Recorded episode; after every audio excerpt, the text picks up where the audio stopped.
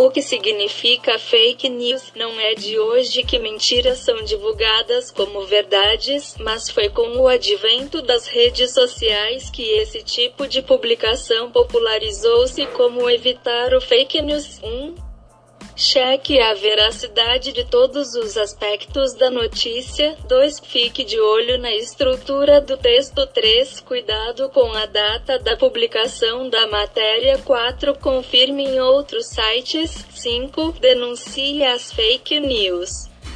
Idosos são mais propensos a espalhar notícias falsas pois não sabem direito mexer nesses negócios de internet.